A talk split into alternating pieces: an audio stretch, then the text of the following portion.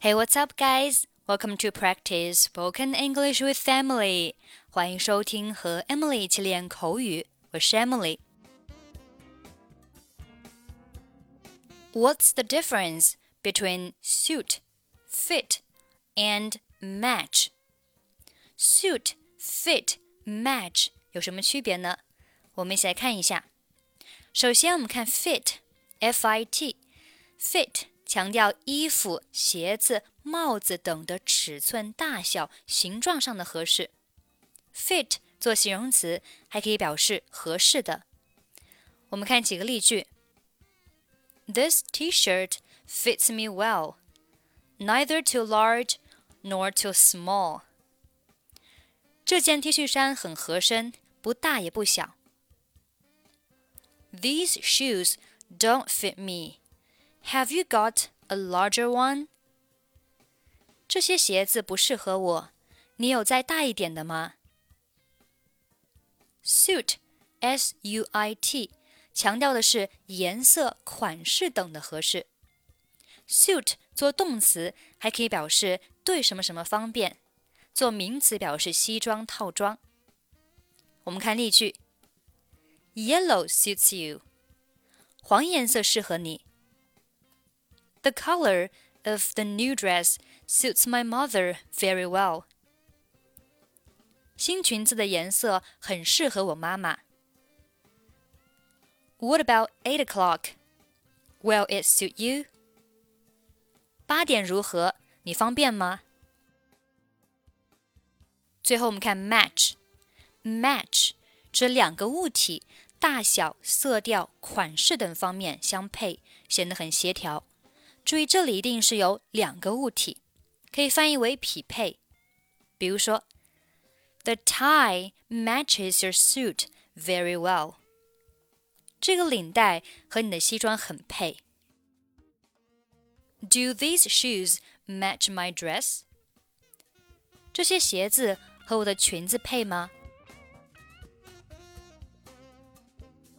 Okay, let's listen to the conversation.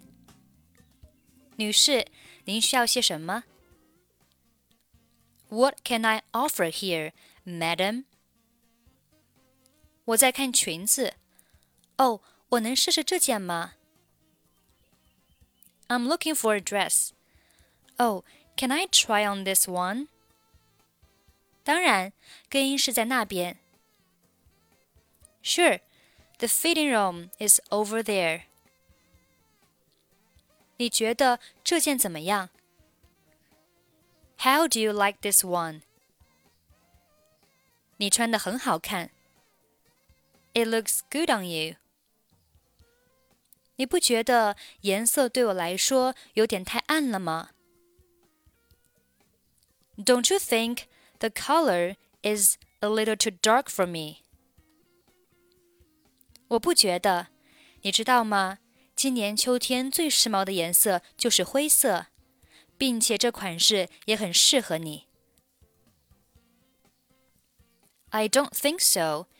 You know, the most popular color this autumn is gray, and the style is very flattering on you. 但是我觉得少点别的什么东西。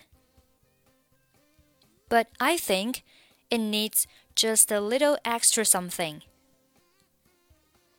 我看看，或许需要一个亮色的丝巾来配一下。Let's see. Maybe a bright colored scarf is needed to go with it. 你的品味可真不错。You really have a good taste. 这些靴子今年秋天会流行， 不要选一双吗？These boots will be in fashion this autumn. Would you like to choose one? 好，我也买一双吧。Okay, I will buy one pair too.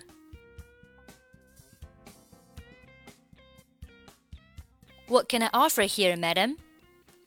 I'm looking for a dress. Oh, can I try on this one?